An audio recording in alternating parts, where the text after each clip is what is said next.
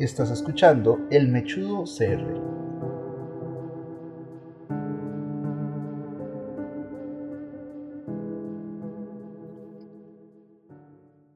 Este capítulo se titula Los duendes. Tal como ocurre en las historias costarricenses, al igual que por todo Centroamérica, todos los indígenas dejaron registro de unos seres pequeños y muy traviesos, a los cuales le llamaron los duendes. Específicamente cuando hablamos de un duende, corresponde a una persona o a un ser muy similar a una persona, no superior a los 30 centímetros, que tiene similitudes físicas con un niño pero los indígenas costarricenses lo describen como un ser travieso, que sus pies no son exactamente pies, sino son patas como las de una ave. Por ello, este tipo de seres es difícilmente detectado y se denominaba en una vida muy vieja o anterior que ellos no formaban parte ni del bien ni del mal. Dichos seres eran seres mágicos, eran seres neutros, no le pertenecían ni a Dios ni al diablo. ¿Y por qué así? Porque ellos decidieron no formar parte de ninguno de los dos bandos. Dichos seres simplemente se apoderan de artículos u accesorios en pro de jugar les encanta darle malas pasadas a las personas para su interés o su entretenimiento. Evidentemente, como son seres que están en un espacio no normal o están dentro de una dimensión que no es convencional, muchas personas aseguran de que sí existen, que los han visto en lugares desolados, en lugares solos o al caer la noche. Pero ocurre de que al no poder documentarse de una manera verídica y eficaz, nacen las historias de los duendes. En el folclore costarricense, el tico dice que el duende simplemente hace travesuras y cuenta una historia de hace muchos años que había una familia que vivía dentro del bosque o del interior si así lo quieren ver. Dicha familia estaba cansada de estar sufriendo temas con pérdida de objetos, con cierto tipo de hechos paranormales que no podían justificar. Hechos que eran sumamente hostiles. Dejaban caer las ollas durante la noche, corrían las sillas o el menaje, golpeaban las paredes y hasta no dejaban dormir a las personas. Pero cuenta la historia que dicha familia era formada por un padre, una madre y un niño.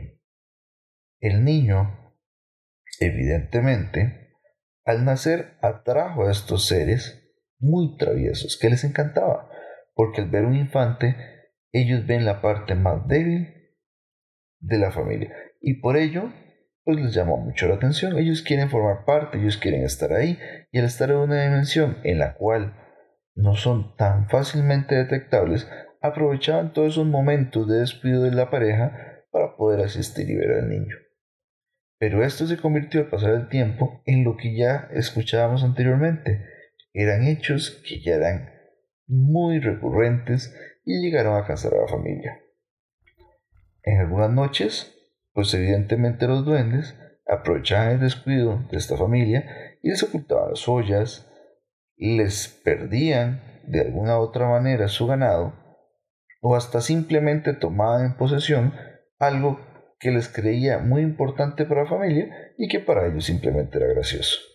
El poder ver a esa familia desesperada buscando un artículo que no podían encontrar porque los duendes lo tenían fielmente atrapado. En algunas otras ocasiones ocurría lo contrario, porque los duendes, al ser seres neutros, ni buenos ni malos, ellos podrían llegar a encariñarse de algunas familias. Y al ocurrir esto, en las fincas no había justificación lógica de cómo ocurrían los hechos. Se alimentaban los animales, en algunas cosas o en algunos momentos la casa permanecía extremadamente limpia o está simplemente protegida y que cada vez que alguien o algo quería dañarlos, casualmente no era posible.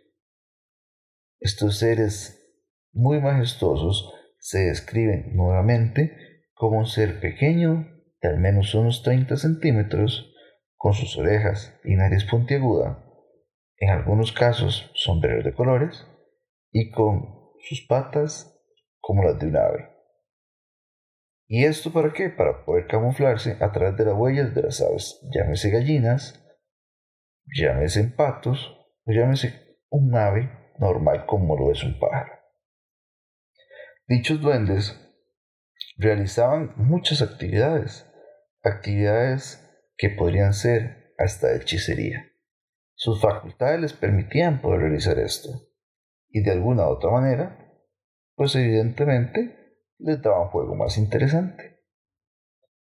Para los campesinos de esas épocas, podríamos suponer 1700, 1800, era sumamente difícil poder justificar una serie de hechos que para hoy todavía es bastante difícil. Difícil ¿por qué? Porque no sabemos dónde están los Y si podemos verlos y buscarlos, estos seres no han desaparecido.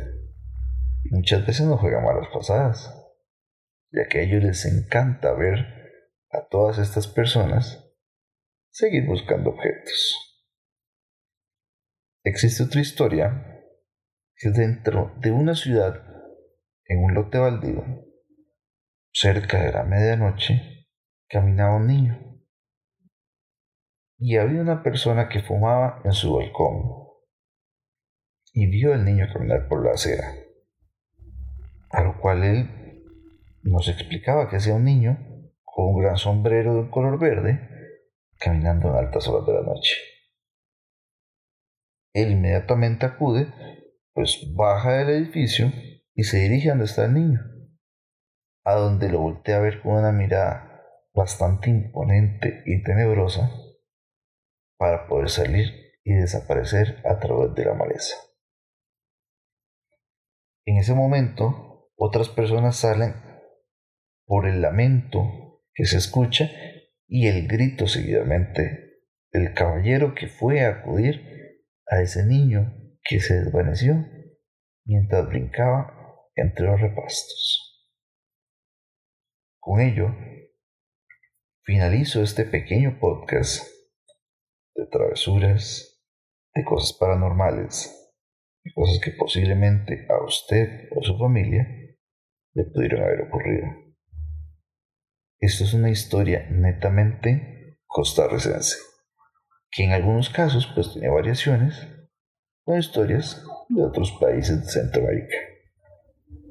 Recordemos este tipo de situaciones a la fecha, muchas otras personas no las han podido justificar. Y que aún así, buscando información, que usted lo puede hacer de primera mano, existen videos, imágenes que corroboran que tal vez esto no esté tan alejado de la realidad. No se deje caer en una broma de un duende. Y sigamos escuchando. Yo soy Mechudo CR y síganme en todas las plataformas, redes sociales. Y les recuerdo ya tenemos nuestra aplicación. Puede ingresar a Anchor y desde ella poder visualizarnos o en su defecto descargarla. Ahí tenemos toda la información top que va a ir pasando y que va a ir ocurriendo semana a semana de la segunda temporada. Con esto me despido. En de Miedo, CR.